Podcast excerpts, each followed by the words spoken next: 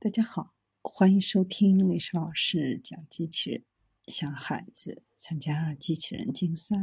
创意编程、宠物竞赛辅导，找历史老师。欢迎添加微信号幺五三五三五九二零六八，或搜索钉钉群三五三二八四三。今天历史老师给大家分享的是机器人组团帮运行李。南航二零二一级本科新生和研究生满载期待来到校园，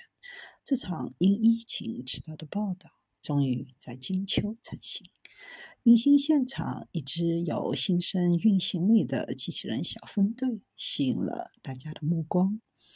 原来这是南航机电学院机器人演创班学生的作品。